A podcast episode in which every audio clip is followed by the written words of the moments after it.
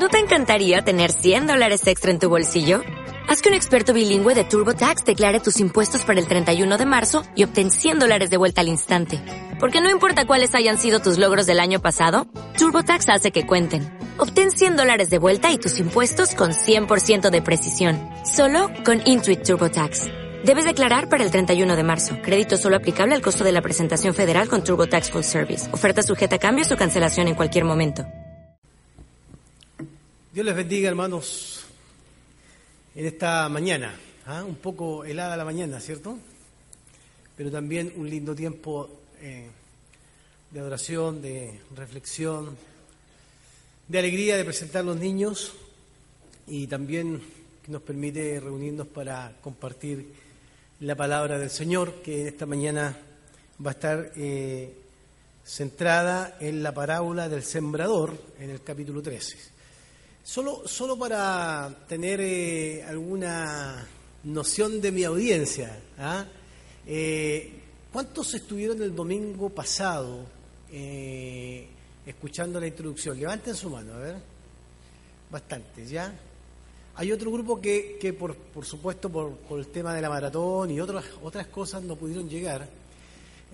lo que me obliga y, y, me tomo un poco de, de la introducción para eso recordar algunas cosas que tienen que ver con lo que vimos a través de la enseñanza del pastor Javier el domingo anterior, porque nosotros como equipo pastoral hemos decidido eh, introducirnos a un estudio eh, de las parábolas de Jesús, ¿ya?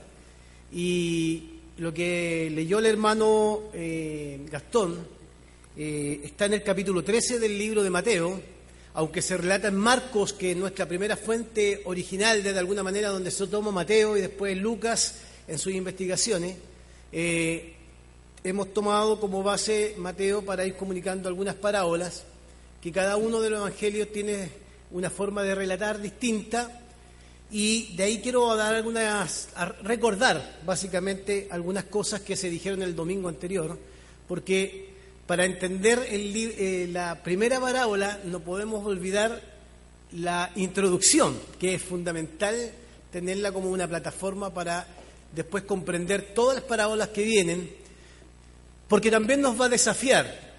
¿Y cuál va a ser el desafío? El desafío va a ser que, aún habiendo escuchado tantas veces quizás las parábolas, estemos dispuestos a cambiar nuestra forma de eh, comprender y encontrar en ellas alguna otra enseñanza que no es lo que hemos escuchado posiblemente en algunas otras veces, o bien se fortalezcan otros conceptos que ya hemos escuchado otras veces. Y el libro de Mateo capítulo 13, versículo 1 al 9, primeramente, y después 18 al 23, y voy a dar lectura para que nos ubiquemos. En aquel, aquel día salió Jesús de la casa y se sentó junto al mar y se le juntó mucha gente y entrando en la barca se sentó y toda la gente estaba en la playa.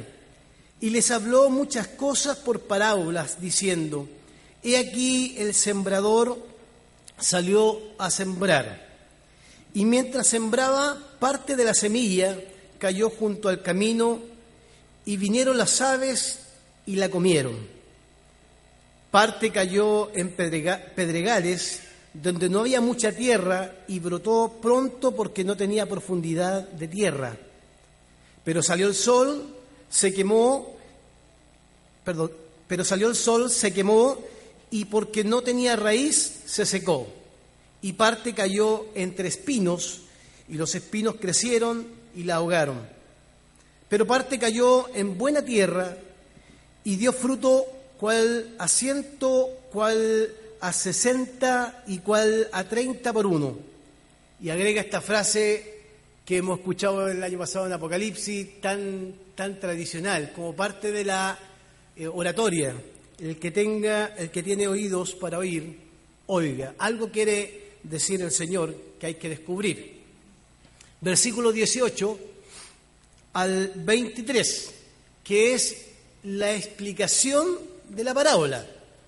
Qué interesantemente, si ustedes estuvieron el domingo anterior, el pastor Javier explicó que la explicación de la parábola no se da a toda la multitud, se les da a los discípulos de manera íntima, ¿ya?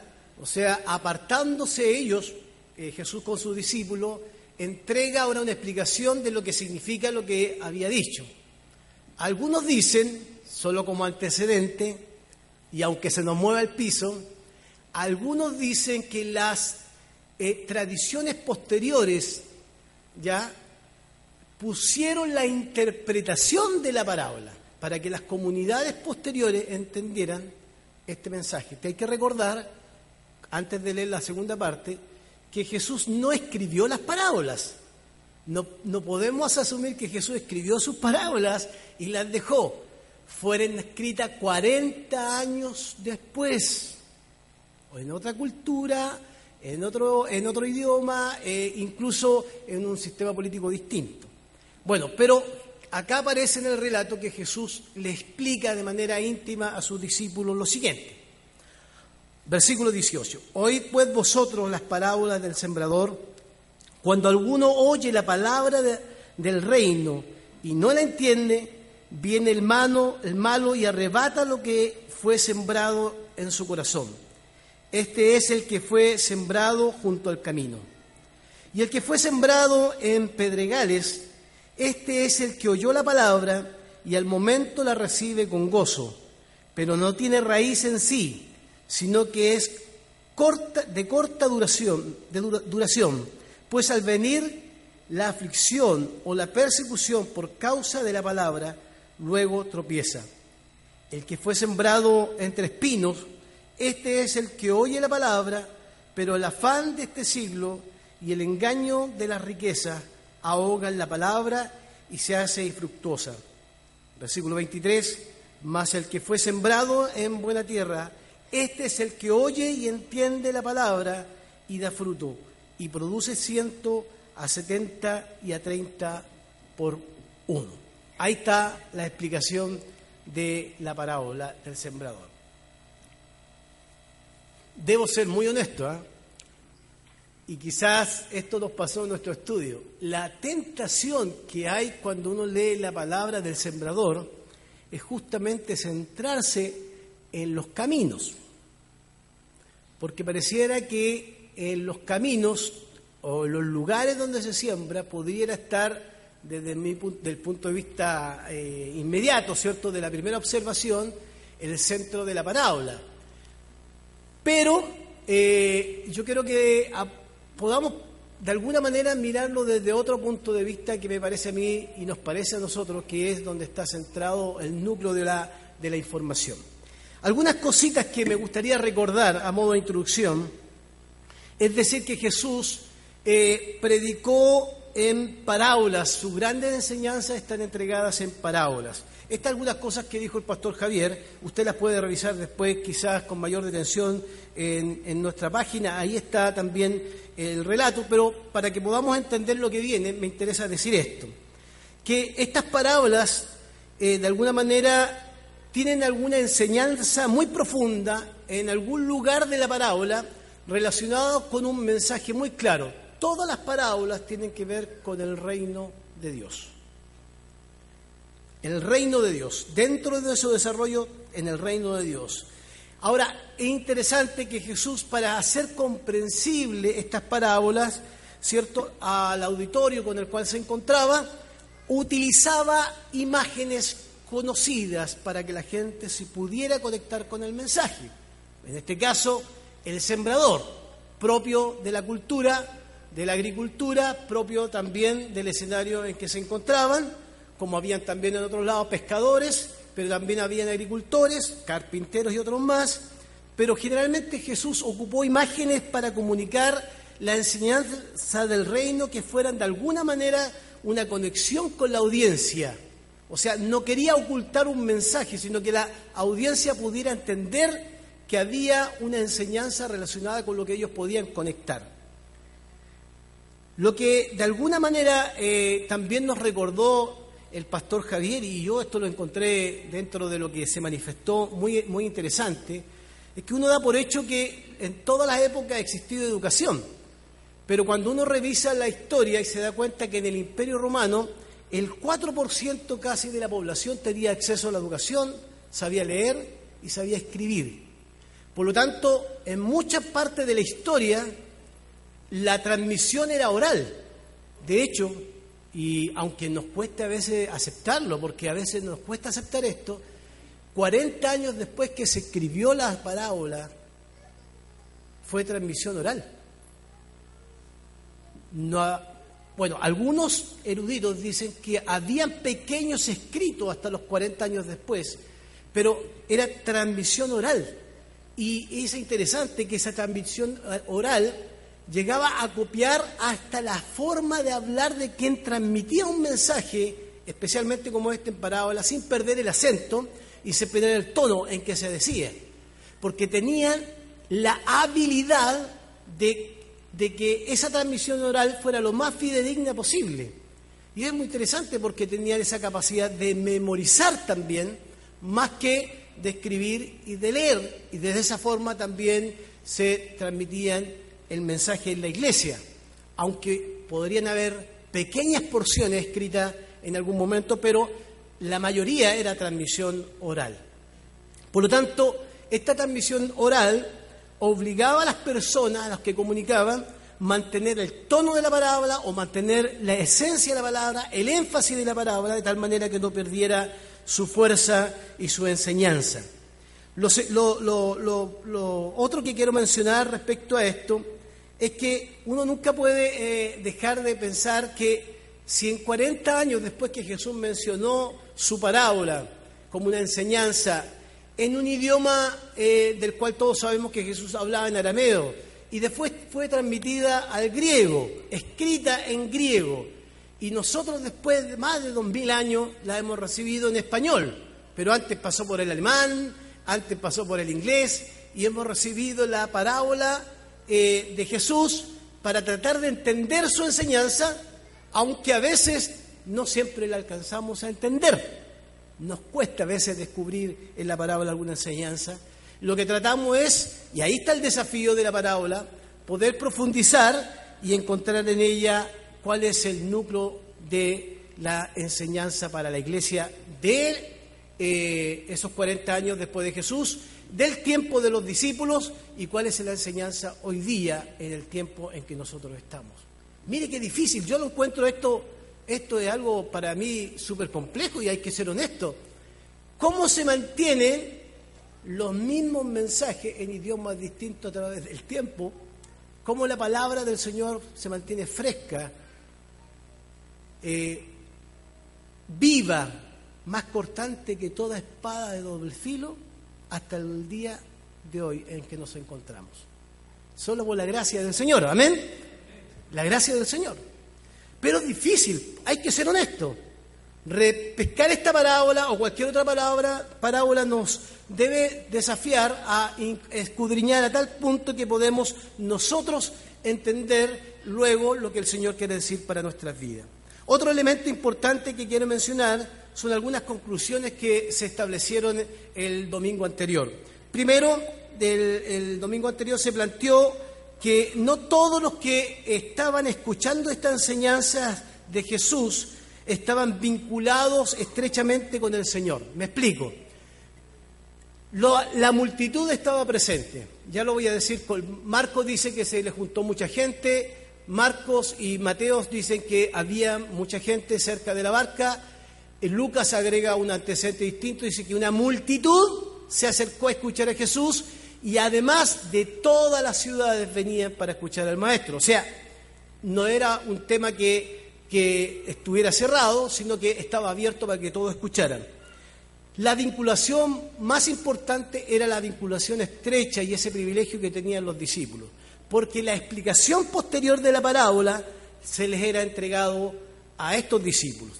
Fíjese que si en el libro de Mateo, capítulo 13, versículos 10 y 11, va, acompáñenme para que le podamos eh, dar lectura, dice, entonces, acercándose los discípulos, un vínculo eh, íntimo, le dijeron, ¿por qué les hablas en parábolas?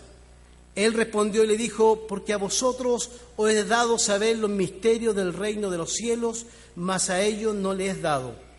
Los discípulos gozaban de este privilegio, de esta enseñanza, pero lo quiero dejar muy claro, no gozaban de un privilegio porque fueran más espirituales que el resto, ni tampoco porque fueran más educados y podían entender el mensaje con mayor claridad, ni tampoco porque tenían mayores habilidades que la multitud.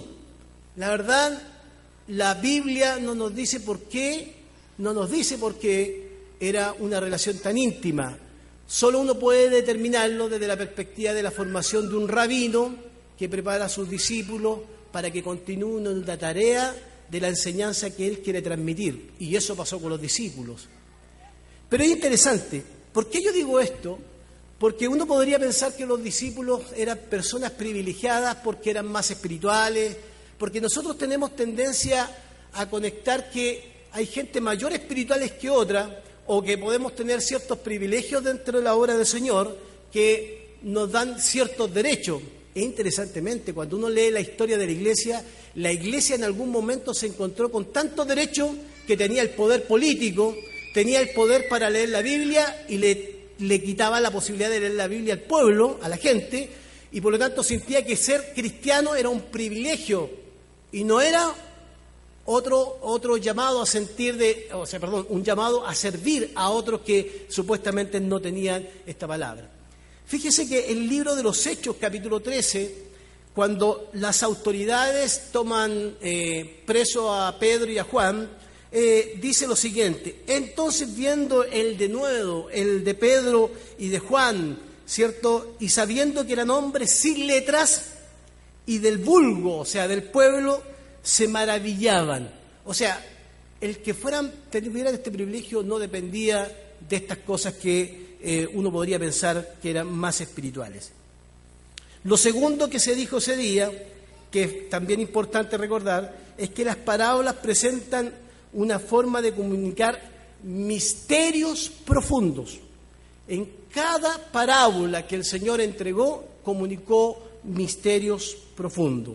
Y lo tercero que se dijo el domingo anterior como una introducción es que cuando la palabra era entregada, eh, se establecía un mensaje, se comunicaba un mensaje que no tenía límites, que era un mensaje abierto a que tenía acceso a todas las personas.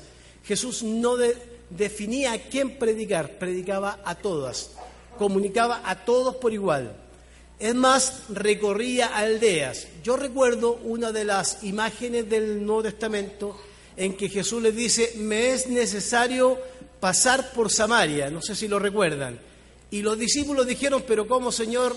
Estos samaritanos son más o menos nomás, no son buena gente, además es una mezcla de gente y de raza, mejor que caiga fuego del cielo y los, los consuma. ¿Se acuerdan de ese relato, cierto? Pero Jesús dijo, es necesario, y su primera audiencia, ¿qué fue? Una mujer, ¿cierto?, que tenía cinco maridos. Y después esa mujer que tenía cinco maridos se convirtió en la evangelista más grande de Samaria. Jesús nunca ocultó su mensaje ni lo retuvo. Bueno, algunas cositas que quiero decir respecto a la parábola que me parece a mí y a nosotros como equipo pastoral importante resaltar. Lo, lo que la parábola, la parábola del sembrador, muestra de alguna manera para nosotros, eh, con la tentación de fijarme en el terreno, porque, porque incluso es hasta exitoso fijarse en el terreno. Mire, cuando usted predica, usted puede decir, hay oyentes que son como el camino duro, oyentes que son como eh, eh, no dieron raíces, otros... Y parece tentador centrarse solo en el resultado de la siembra. Parece tentador. Pero cuando uno lee con detención la parábola, uno tiene que tratar de entender cuál es el mensaje central. Para nosotros el mensaje central es el sembrador. Fíjese qué interesante. Pablo a la iglesia de Éfeso le dice, eh, perdón, de Filipenses le dice que Jesús no estimó ser igual a qué? A Dios como cosa a que aferrarse. sino que siendo Dios tomó forma de hombre. Y no solo se hizo hombre, sino se hizo siervo. ¿Y para qué se hizo siervo? Para morir, ¿dónde? En la cruz. O sea, aparte de hacerse hombre y siervo, murió en la cruz. ¿Por qué digo esto? Porque el sembrador en esta parábola tiene mucho que decir. Primero, eh, no nos dice qué tipo de campo es. Parece hasta irresponsable incluso que un sembrador siembre al voleo y no determine cuál es su tierra.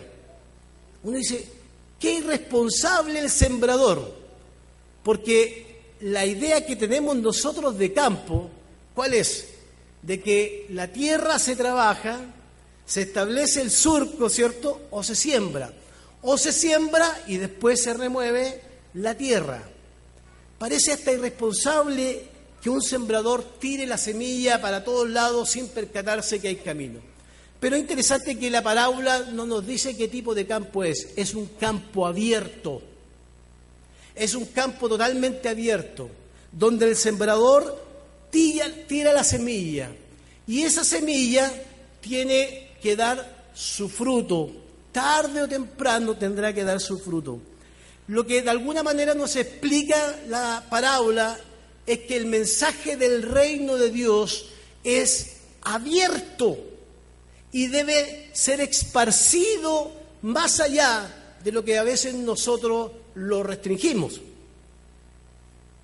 Pero desde la perspectiva del sembrador, Jesús es el sembrador, y acuérdense que Jesús está preparando a sus discípulos, es el sembrador y le comunica a sus discípulos que este sembrador que trae el reino de Dios para que la gente lo conozca va a tener no solo un escenario de hostilidad, sino también va a tener un escenario donde la semilla no tendrá en todos lados el mismo resultado.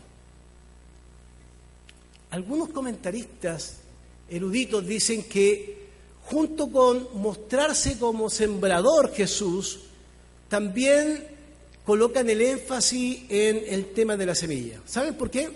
Porque Jesús tiene que preparar a sus discípulos para no solamente ser ellos los sembradores del reino de Dios, sino prepararlos para que un día entiendan que Él también va a morir.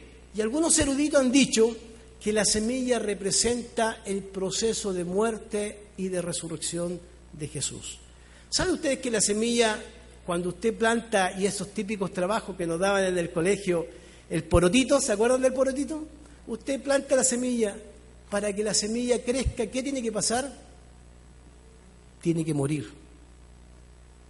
La semilla tiene que morir. Y mire qué interesante, porque desde nuestra perspectiva, lo que no podemos olvidar es que los discípulos tienen que ser preparados en esto el reino de los cielos se debe sembrar en todos lados. El reino de los cielos es abierto sin distinción de raza, de cultura, de lengua, de nación, de estatus social, ricos y pobres, eh, eh, de cualquier nación debe ser capaz de escuchar las verdades del reino de Dios. Pero Jesús le quita a los discípulos una presión indebida que se le ha impuesto a la iglesia evangélica por siglos. Y permítame decirlo así. A los pastores por años se le ha impuesto esta idea de que deben ser exitosos porque su iglesia está llena y porque la palabra llegó y tiene que ser sembrada y prácticamente tienen que rendir eh, ciento por uno, treinta por uno, sesenta por uno. Pero yo creo que Jesús le quita una carga indebida que hemos puesto en las personas. ¿Saben por qué? Porque Jesús le está diciendo a sus discípulos, yo como sembrador predico abiertamente la semilla. La semilla es la misma. La semilla no cambia. La semilla sigue viva. Pero le transmite que esa semilla que debe comunicarse en los terrenos que están establecidos no siempre tendrá los resultados que nosotros deseamos. Porque a veces nosotros queremos culminar la obra de Jesús en las personas, creyendo que nosotros somos el Espíritu Santo.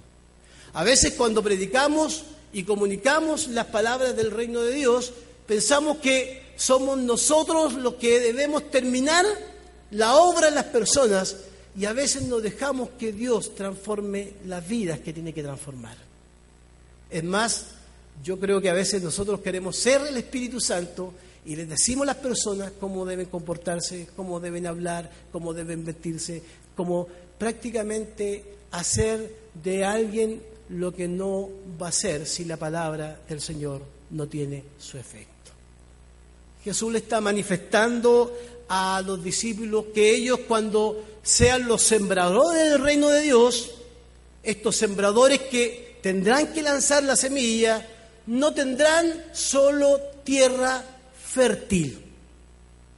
También habrá momentos en la siembra o lugares donde cayera la semilla que no será el lugar que dará adecuadamente su fruto.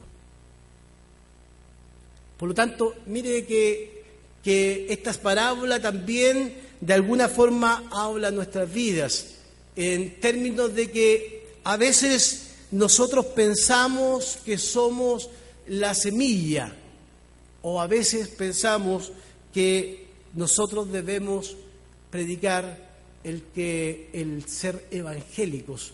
Yo he pensado mucho en esto y sabe, hemos conversado en nuestros cursos de controversia que a veces nosotros queremos hacer más a la gente proselitista que conozca al Señor. A veces queremos que la gente se haga evangélica. Nosotros predicamos a veces la institución, a veces predicamos eh, eh, la estructura o lo externo de la fe. Porque justamente hay una presión indebida cuando queremos vestir a los cristianos, hacerlos hablar de una manera, o cuando queremos, esperamos que la exterior represente lo que es un evangélico.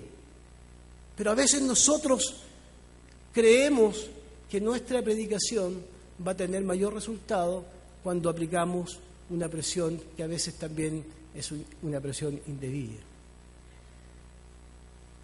Hay algo que a mí me, llama la atención. De los caminos que son distintos, la semilla es la misma. Y hermanos queridos, yo lo digo con toda la fuerza, la semilla no ha muerto, la semilla sigue vigente, la semilla es la palabra del reino de Dios. Y la palabra del reino de Dios va a dar sus resultados en los procesos que se establezcan, porque también ninguna plantación se puede apurar a no ser que la, apure de manera química, de manera eh, inadecuada. Los crecimientos de cada persona son distintos, no son iguales. A nosotros nos queda sembrar, ser fieles al, eh, al mensaje, ser fieles. Porque puede existir la posibilidad y la tentación de querer cambiar el mensaje. Y aquí hay dos peligros. Uno, cambiar el mensaje. Yo que estoy haciendo un curso de neocarismatismo, eh, estoy estudiando y me doy cuenta y estoy revisando videos. Me encantan los videos porque hablan mucho. Y estoy revisando videos donde realmente uno se estremece cómo se cambia el mensaje del reino de Dios para llenar las iglesias.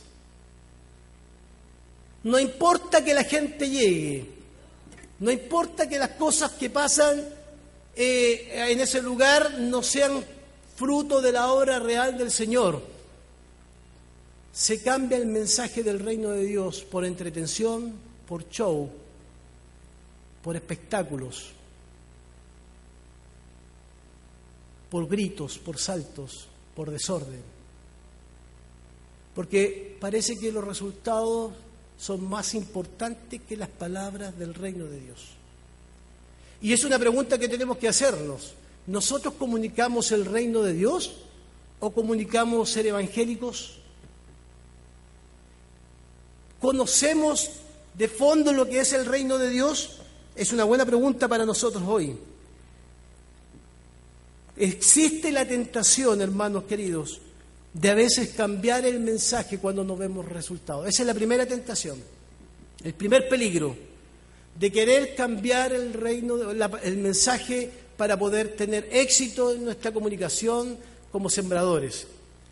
Y el segundo peligro es que podamos siempre buscar solo la tierra fértil para comunicar el mensaje, porque es fácil. Yo no le hablo a aquellos que no me van a creer o a aquellos que yo sé que me van a colocar una dificultad indebida. Y es más, nosotros lo hemos dicho así desde el equipo pastoral en nuestro estudio, eh, en las palabras del reino de Dios no están sujetas a una estrategia que podamos tener como eh, cristianos. A veces las estrategias pasan a ser más importantes que el, el mensaje del reino de Dios. Pero también a veces las estrategias también nos llevan a sesgar el mensaje que solo para un grupo, solo para otro grupo y solo para otro grupo.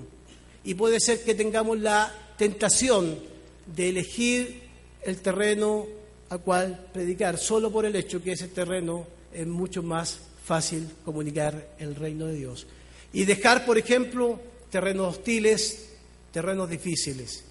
Hace poco el hermano Gastón mencionaba eh, en, en su oración mencionaba que en Siria hay creyentes en medio de la guerra predicando el Evangelio. Fácil sería para muchos de ellos salir de aquellos lugares y buscar una misión mucho más accesible. Ser sembrador o ser como Jesús nos enseña en esta parábola, sembrar para todos abiertamente, comunicar a todos el mensaje, nos obliga a revisarnos hoy día qué estamos comunicando. Porque a veces vamos a encontrarnos con la, eh, eh, en nuestra propia vida que a veces no estamos comunicando el mensaje correcto. Eh, hemos escuchado a veces decir que hay mensajes que son fome, mensajes que, no están de acuerdo a la alegría, al gozo, que no promueven el júbilo, eh, eh, la tentación de querer modificar el mensaje para que todas las personas puedan sentir placer, puedan sentir alegría. Pero el mensaje del reino de Dios incomoda. El mensaje, lo dijimos en el libro Los Hechos, el mensaje del reino de Dios nos incomoda porque nos, nos, compromete con ser mensajeros eh, fieles a la palabra del Señor. Nos, nos compromete con mantener eh, los principios y esos principios que el reino de Dios ha establecido para nosotros. Por eso hay algunos desafíos que me gustaría compartir con ustedes hoy respecto a esta palabra. Primero, el primer desafío, hermanos queridos, que quiero plantearles, es que independiente del terreno en que podamos predicar, por lo hostil que pueda ser, lo difícil que puede ser, no debemos cansarnos de mantener fiel, mantenernos fiel al mensaje de Jesucristo. El mensaje de Jesús son buenas noticias. Amén. Pero a veces nosotros llevamos tan malas noticias a la gente que la gente no quiere acercarse a la iglesia. Nosotros a veces aterrorizamos a las personas. La gente no quiere pisar una iglesia porque tiene miedo de cómo lo van a tratar. Independiente del terreno, hermanos queridos, debemos comunicar el mensaje correcto del reino de Dios. Los discípulos lo tenían que entender. El escenario que Jesús, eh, en el que Jesús comunicó la parábola no fue el mejor. Fue hostil, lo celebraron, ya lo recordaba el pastor eh, Javier, lo celebraron como rey y después muchos de ellos lo crucificaron, pero nunca cambió el mensaje verdadero del reino de Dios. Lo segundo, que no deberemos olvidar y que debería ser un desafío constante para, para nosotros tiene que ver con que aunque ese terreno, cierto, sea complejo donde vamos a predicar, nosotros debemos asumir una responsabilidad de sembradores. Cuando uno predica y ve que no hay resultados, la sensación es de cansancio. Cuando uno le habla al esposo de manera correcta, con el mensaje correcto, uno como que baja los brazos. Como que uno se cansa, como que ya no tiene remedio. A veces, hermanos queridos, yo lo he escuchado en mis clases, hemos presionado tanto a las personas que aún por un, un mecanismo de defensa no lo quieren recibir el Evangelio. Pero a pesar de eso, esposos e hijos, vecinos, familia, una cosa que no debemos cesar es bajar los brazos como sembradores. Debemos seguir sembrando.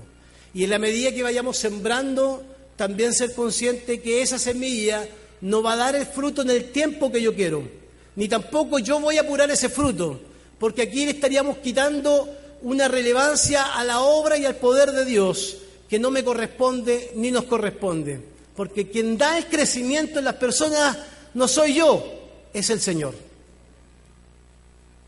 Pablo dice en su relato, eh, yo sembré, Apolo regó, y dice, y el que da el crecimiento es el Señor.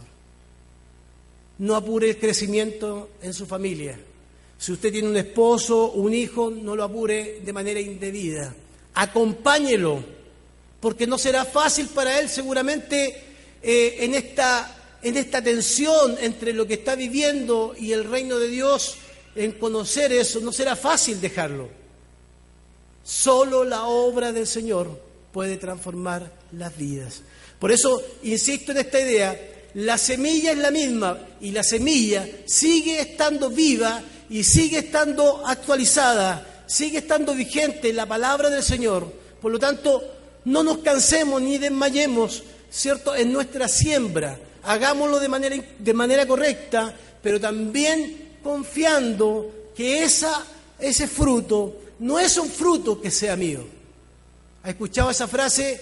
Yo he ganado a 20. Yo escucho predicadores, he ganado a mil. ¿Hemos ganado nosotros a alguien? ¿Hemos convencido nosotros a alguien? ¿Nosotros somos la semilla?